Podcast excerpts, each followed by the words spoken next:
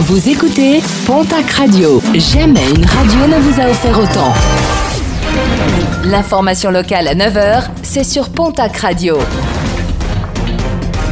Bonjour Jean-Marc Courage Sénac. Bonjour à toutes et à tous. Direction la case tribunal pour un quadragénaire à Tarbes ayant jeté son dévolu sur une jeune vendeuse d'un magasin. Ce dernier avait pris pour habitude de garer son véhicule devant la vitrine et de pratiquer des séances d'onanisme.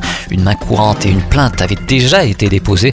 Un individu finalement interpellé en début de semaine, déjà condamné en 2017 pour des faits similaires.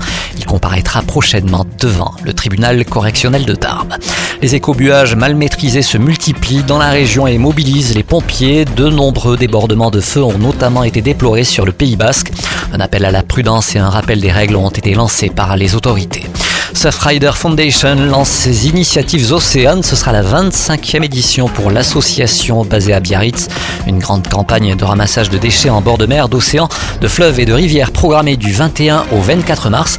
Chaque année, 8 millions de tonnes de déchets plastiques finissent dans l'océan et 100% de ces déchets sont d'origine humaine. L'an dernier, 1420 collectes avaient été organisées partout en Europe pour participer ou organiser un ramassage de déchets près de chez vous. Direction le site initiativesoceane.org.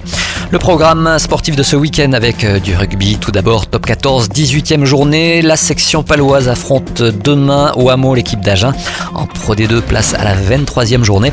Biarritz se déplace ce soir à Carcassonne. Autre déplacement, celui de Bayonne à Aurillac.